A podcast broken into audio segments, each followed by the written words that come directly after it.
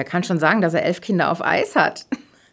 Manche haben vier Kinder im Wohnzimmer sitzen, die Unordnung machen und meine schlafen friedlich äh, im Gefrierschrank vor sich her. Das ist so mein Running Gag. Ich habe elf Kinder auf Eis. Das ist Fabienne. Sie hat vor fünf Jahren Eizellen von sich einfrieren lassen. Warum sie das gemacht hat. Wie das für sie war. Und wie sie mit dieser reproduktiven Freiheit umgeht. Ja, darüber erfahren wir mehr in dieser halben Stunde. Ich bin Enora Maurer. Du hast das Thema Social Freezing recherchiert. Wir erklären gleich, was unter Social Freezing zu verstehen ist. Mein Name Bernhard Senn.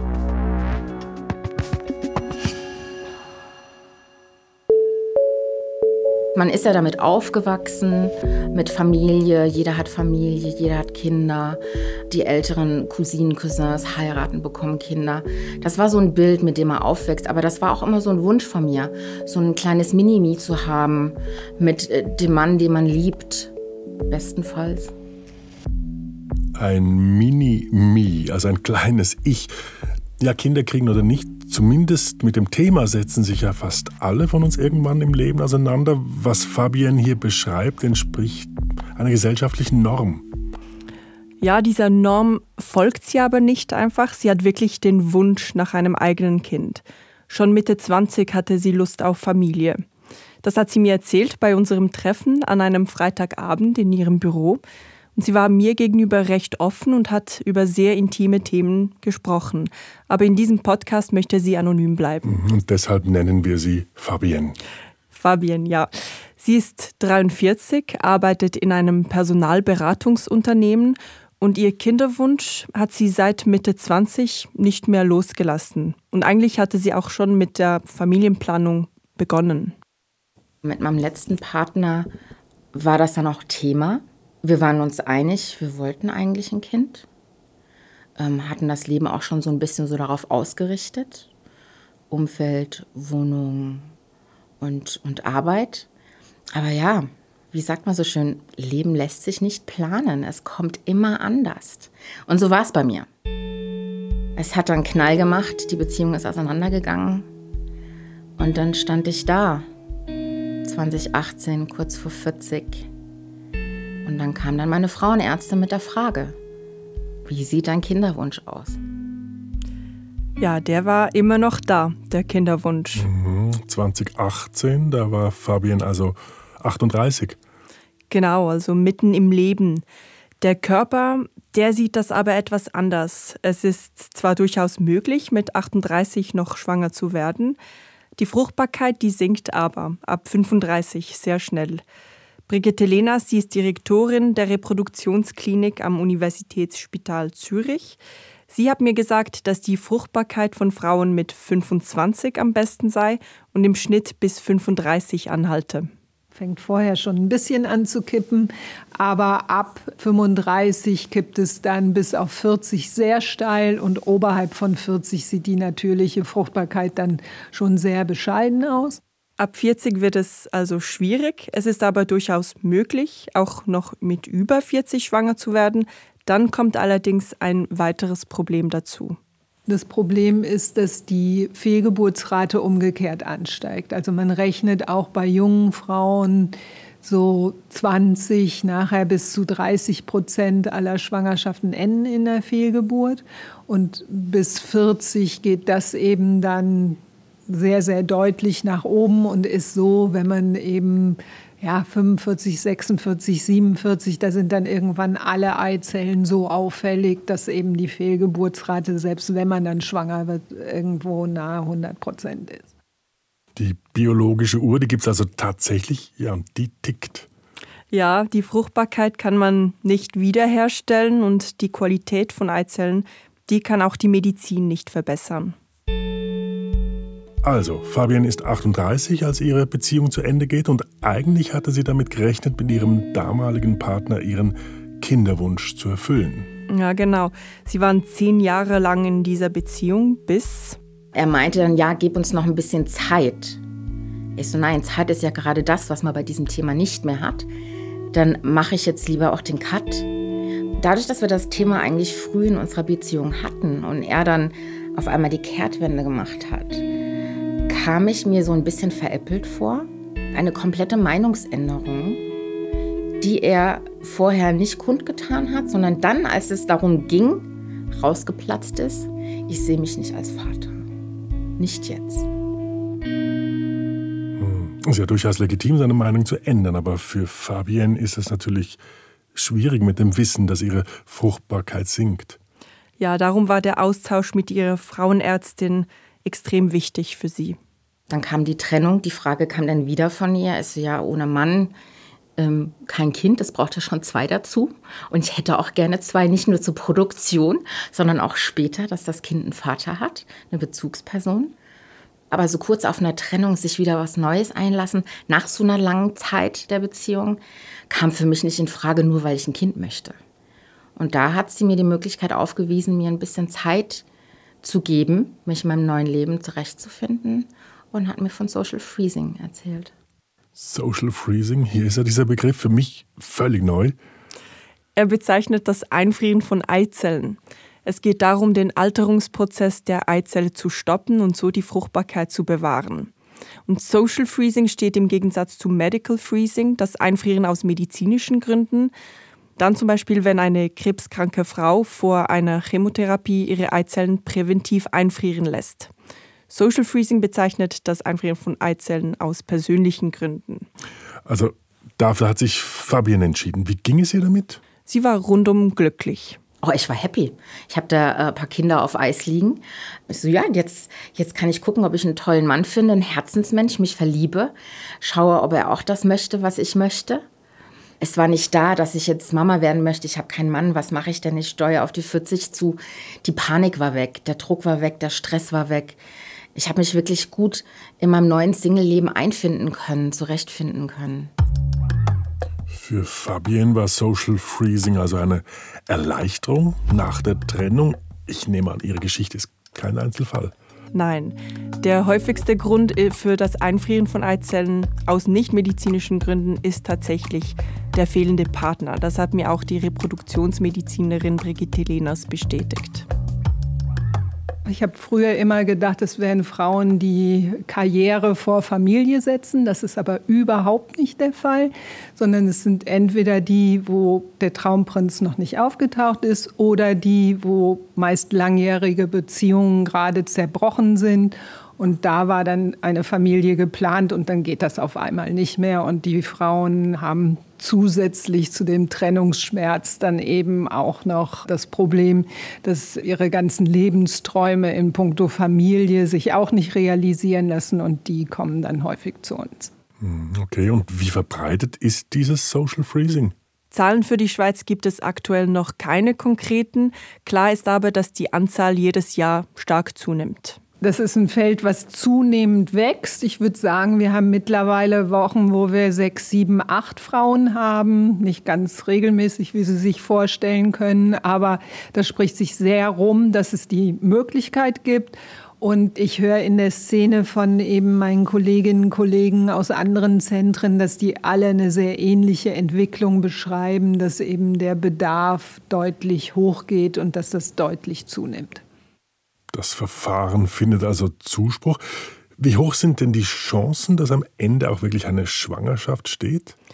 Das ist von Fall zu Fall unterschiedlich. Man geht grundsätzlich davon aus, dass so jede sechste Eizelle zu einer Schwangerschaft führt. Aber es ist natürlich so, dass man damit keinesfalls Garantie auf ein Kind hat. Ja? Die männliche Seite kommt hinzu, dass man eben da auch nicht weiß, welche Spermienqualität hat letztendlich der Traumprinz. Und daraus resultieren auch diese Empfehlungen, dass man sagt 20 bis 30 Eizellen, damit man da eine adäquate Reserve hat. Da gibt es mittlerweile gute Zahlen, dass man eben damit dann doch im grünen Bereich sein sollte. Hm, es gibt also keine Garantie, dass das Ganze auch wirklich funktioniert. Nein, das ist wirklich ganz wichtig zu betonen. Es ist keine Garantie, aber es ist so etwas wie eine Verlängerung der Möglichkeit. Und je mehr Eizellen eingefroren sind, desto öfter kann eine Frau auch probieren, mit einem In-vitro-Verfahren dann damit schwanger zu werden. Deshalb eben auch die Empfehlung von 20 bis 30 Eizellen. Okay, bevor diese Zellen aber eingefroren werden, müssen sie ja erst aus dem Körper der Frau herausgenommen werden. Und die Entnahme, die stelle ich mir eigentlich komplizierter vor als bei den Spermien der Männer. Das ist tatsächlich etwas komplizierter. Fabian hat mir erzählt, wie das läuft.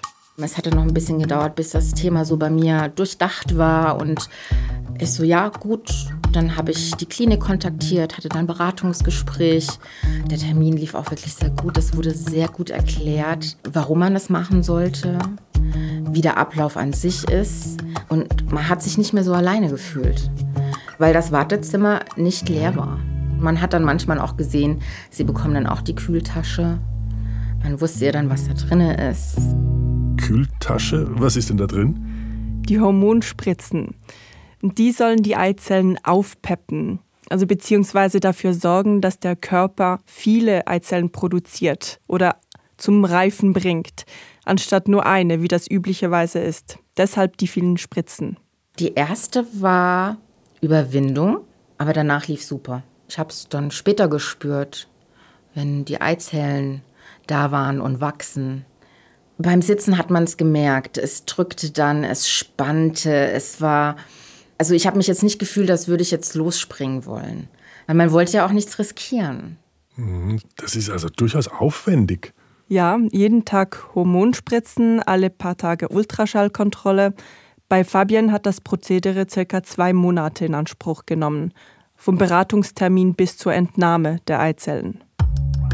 Ich war sehr aufgeregt. Man hat äh, eine Narkose bekommen, es wurde einem alles erklärt. Man lag auf seinem fahrbaren Bett, wurde dann von seinem Zimmer auf die andere Gangseite geschoben.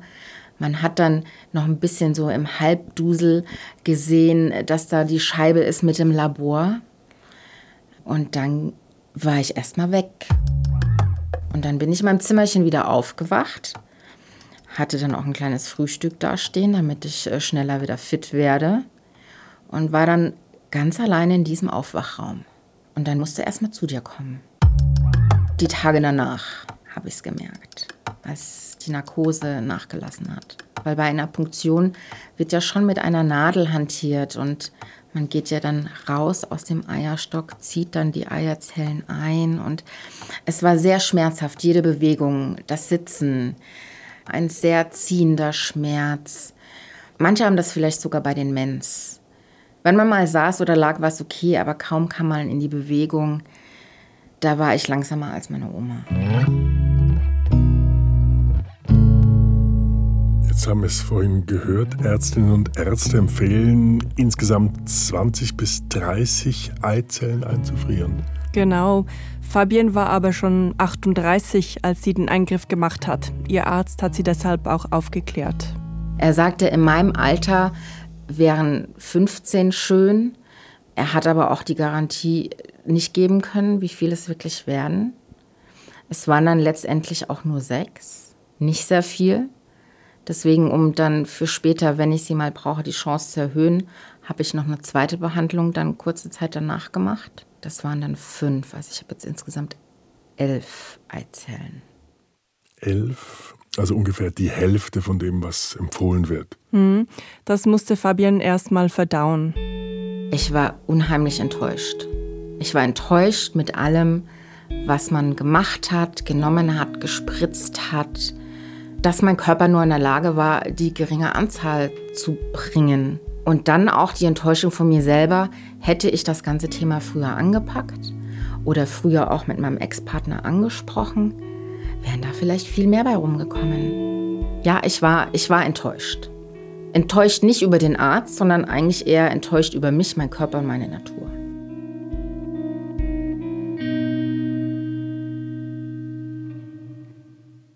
Nun gut, die Eizellen waren dann irgendwann entnommen. Bei Fabian waren das also weniger als erhofft, elf Zellen. Aber friert sie jetzt tatsächlich ein? Was passiert dann? Ja, dann nimmt das Leben erstmal seinen Lauf. Spätestens fünf Jahre nach der Entnahme muss sich die Frau aber wieder mit ihren Eizellen auseinandersetzen. Dann wird sie nämlich gefragt, ob sie die Zellen weitere fünf Jahre lagern möchte. Eizellen dürfen in der Schweiz maximal zehn Jahre gelagert werden. Das ist rechtlich so festgelegt. Ob das aus medizinischer Sicht Sinn macht, das wollte ich von Brigitte Lehners wissen. teils, teils. Wir frieren Eizellen auch für sehr junge Frauen ein, die vorzeitig in die Wechseljahre kommen. Und wenn Sie sich das vorstellen, wenn wir jetzt zum Beispiel bei einer 18- oder 20-Jährigen die Möglichkeit hätten, bevor die Funktion der Eierstöcke komplett erlischt, Eizellen zu gewinnen, finde ich es nicht richtig, dass die dann wirklich ja bis 30 gezwungen ist, diese Eizellen aufzubrauchen mit der jetzigen Regelung, sondern für diese Frauen würde ich mir sehr wünschen, dass die ja deutlich länger lagern dürften. Ja, Sie haben mir auch von anderen Fällen erzählt, zum Beispiel bei der Endometriose, eine Krankheit, die zum Teil mit einem chirurgischen Eingriff an den Eierstöcken behandelt wird. In einem solchen Fall müssten die Eizellen noch vor diesem Eingriff eingefroren werden. Also das wäre dann das sogenannte Medical Egg Freezing. Ja, eigentlich schon. Die Unterscheidung von Medical und Social ist da aber eben nicht ganz so klar definiert. Mhm. Und das ist vor allem dann relevant, wenn es um die Kosten geht. Da stellt sich die Frage, übernimmt die Krankenkasse oder nicht. Und in Frankreich zum Beispiel übernimmt die Krankenkasse jegliche Art von Einfrieren, also egal ob Medical oder Social Freezing. Also da sind wir natürlich bei einem ganz wichtigen Punkt. Was kostet das Ganze denn eigentlich? Ja, über die Kostenfrage habe ich natürlich auch mit Fabian gesprochen und auch da war sie mir gegenüber sehr offen. Der erste Eingriff hat 6000 gekostet. Da kommen hier dann noch ein paar Kosten dazu mit, ähm, mit Spritzen und sowas. Und der zweite Eingriff war dann ein bisschen günstiger, 5000. Und die Einlagerung kostet pro Jahr, das erste Jahr ist kostenfrei und dann 200 pro Jahr alles in allem also weit über 10.000 Franken. Wer hat es bezahlt? Grundsätzlich ist es schon so, dass bei Social Freezing die Frauen selbst die Kosten übernehmen müssen in der Schweiz. Bei Medical Freezing kommt es auf den Einzelfall drauf an. Bei Fabienne war aber klar, sie muss selbst zahlen. Es ist nicht günstig, aber ich hatte das Geld. Das war Geld, was ich eigentlich schon angespart hatte. Ich sagte immer, das ist mein Babygeld. Und dieses Babygeld habe ich genommen, um eine neue Wohnung einzurichten und um mir elf Kinder auf Eis zu legen. Also ich fasse nochmal zusammen. Fabian hat sich im Alter von 38 Jahren für Social Freezing entschieden. Elf ihrer Eizellen hat sie auf Eis gelegt. Das ist jetzt fünf Jahre her. Fünf Jahre hat sie noch Zeit, um sie zu brauchen. Was jetzt? Ja, jetzt ist sie sozusagen in der Halbzeit. Jetzt bin ich ja über die 40. Es kommen eher so bei mir die Gedanken, okay, wie lange kommt das für mich auch in die Frage, Mama zu werden? Das sind eigentlich eher so die nächsten Gedanken, dass ich mich mit dem nächsten Thema auseinandersetzen muss. Ab wann sage ich, okay, das war's jetzt? Oder wie lange halte ich noch dran fest? Weiß man, wie viele Frauen im Endeffekt auf ihre eingefrorenen Eizellen zurückgreifen? Auch dazu gibt es für die Schweiz noch keine konkreten Zahlen, aber die Erfahrung deckt sich mit den USA, dass der Großteil der Frauen ihre eingefrorenen Eizellen schlussendlich nicht brauchen. Mhm. Jetzt vorhin hat Fabian erzählt, dass ihr Social Freezing viel Druck weggenommen habe. Ja, und ich habe sie gefragt, wie das jetzt aussieht mit dem Druck. Gott, der ist komplett da, aber eher so der Druck, dass ich mich entscheiden muss, will ich oder will ich nicht. Der, der, der Arzt hat mich auch in der Beratung gefragt, wie lange ich mir das vorstellen kann, Mama zu werden? Was ist mein Maximum? Und mein Maximum war damals 45. Das habe ich bald. Das ist in zwei Jahren. Hm, also zunächst hat es ihr Druck weggenommen, jetzt baut sich erneut Druck auf. Das Ganze ist also ein zweischneidiges Schwert. Ja, über diese Ambivalenz habe ich mit Barbara Bleisch gesprochen. Sie ist Philosophin und hat ein Buch zum Thema verfasst, zusammen mit Andrea Büchler, der Präsidentin der Nationalen Ethikkommission im Bereich der Humanmedizin der Schweiz. Der Titel des Buches Kinder wollen über Autonomie und Verantwortung. Wir wollen gerne alle Optionen offen halten und ich glaube, es hat immer auch die Kehrseite, dass Freiheit eben verantwortet sein will. Und das sieht man ja auch in den Gesprächen mit den Frauen, die dieses Verfahren in Anspruch nehmen, dass dann neue Fragen entstehen, die auch wiederum schwer zu beantworten sind. Freiheit hat immer diese Janusköpfigkeit. Es hat einerseits etwas äußerst Attraktives und andererseits geht immer auch die Bürde einher, diese Freiheit dann auch verantwortungsvoll zu nutzen. Hm, ja, genau mit dieser Bürde ist Fabian ja aktuell beschäftigt. Und das zeigt ja auch, diese Freiheiten, diese neuen Freiheiten, die können auch Druck erzeugen. Ja, und das ist natürlich auch ein Riesenbusiness. Das gibt auch Barbara Bleisch zu bedenken.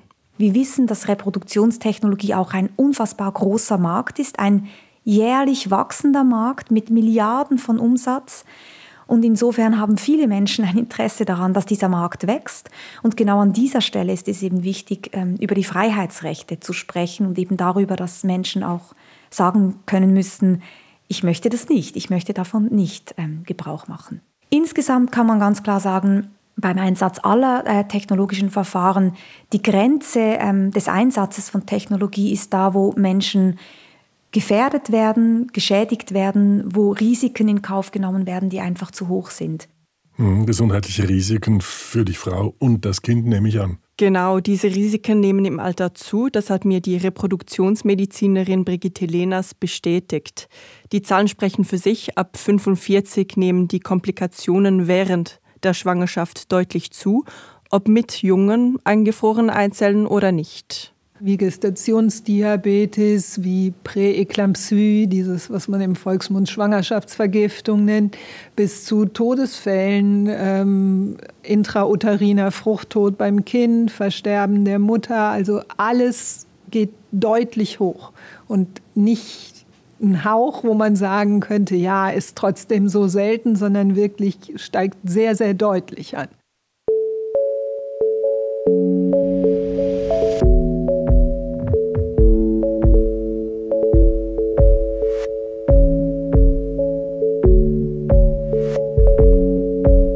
Zehn Jahre darf man in der Schweiz die eingefrorenen Eizellen lagern.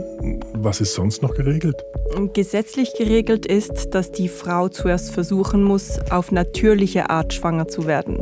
Und sie muss nachweisen, dass sie in einer stabilen Partnerschaft ist, wenn sie auf ihre eingefrorenen Eizellen zurückgreifen will. Mhm, also eine Frau, die Single ist, darf ihre eingefrorenen Eizellen also gar nicht brauchen. Sie muss erst einen festen Partner haben oder seit letztem Jahr auch eine feste Partnerin. Mhm.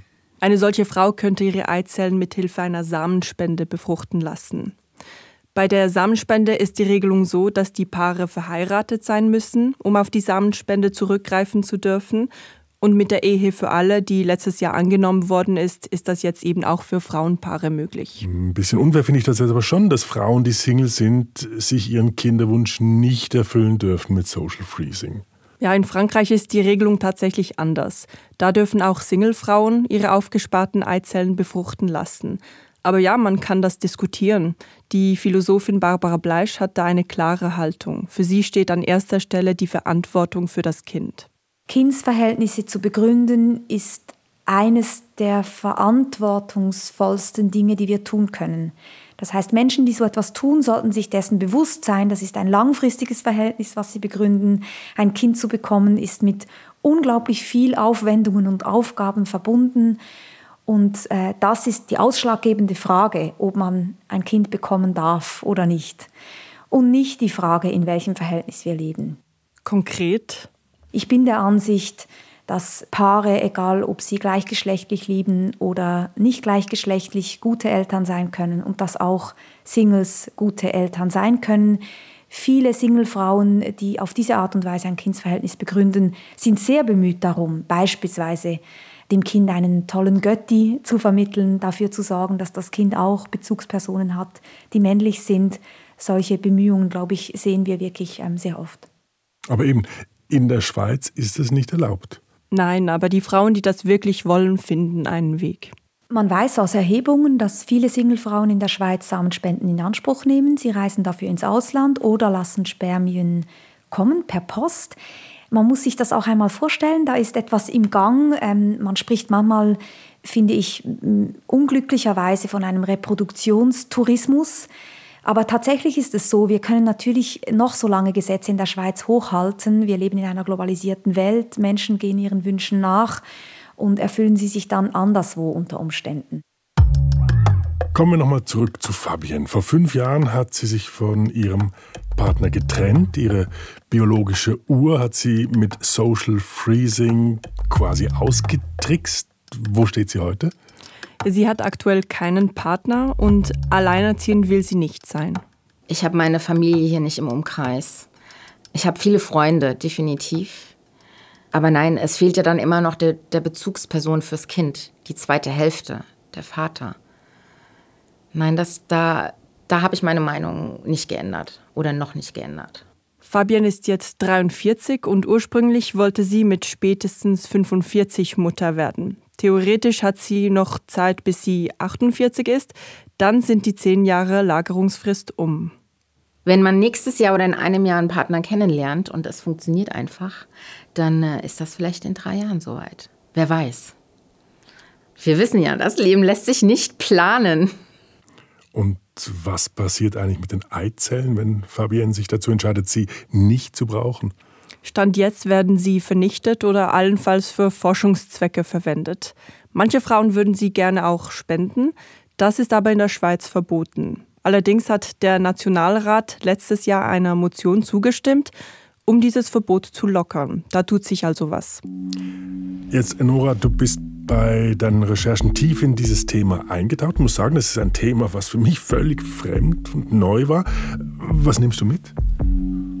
Das Faszinierende ist, dass bei einem so intimen Thema wie will ich Kinder oder nicht, was ja an sich ja schon eine schwierige Frage sein kann, dass es da ganz neue Freiheiten gibt, die man für sich auch abwägen muss. Und was für mich wirklich ganz neu war, ist, dass eine Frau ihre Fruchtbarkeit messen kann. Das kann ja auch helfen bei diesen Fragen. Brigitte Lenas hat mir vom Anti-Müller-Hormon erzählt. Und wenn man dieses Hormon testet, lässt sich dadurch sehr einfach die Eizellreserve feststellen. Wenn man keine eigenen Eizellen mehr hat oder der Eierstock nicht mehr anspricht, dann hat man wie keine Chance auf ein genetisch eigenes Kind. Und da würde ich mir wünschen, dass dieser äh, Anti-Müller-Hormonwert viel großzügiger von Gynäkologen, Gynäkologinnen in der Praxis oder Hausärzten auch gemessen werden würde, um so eben frühzeitig zu erkennen, da ist irgendwas nicht altersentsprechend, dass man dann wirklich die Frauen rechtzeitig erkennen könnte, um den Einfrieren von Eizellen anzubieten. Die Möglichkeit zu haben bedeutet aber nicht automatisch, dass man sie auch nutzen muss. Das ist eine Frage, die auch die Philosophin Barbara Bleisch umtreibt. Inwiefern ist das Erweitern ähm, von Spielräumen immer auch eine Freiheit? Oder ist es im Leben manchmal auch hilfreich zu sagen, alles hat seine Zeit? Ich glaube, gut zu leben hat viel damit zu tun, gewisse Optionen auch irgendwann verabschieden zu können und etwas Neues äh, anpacken zu können. Verabschieden, loslassen. An diesem Punkt ist Fabienne noch nicht, wie mir scheint. Sie bleibt locker und behält ihren Humor.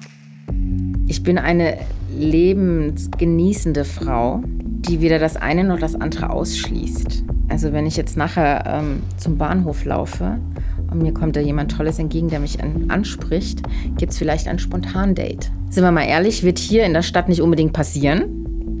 Das sind mir dann schon ein bisschen zu bünzlihaft unterwegs. Aber sag niemals nie.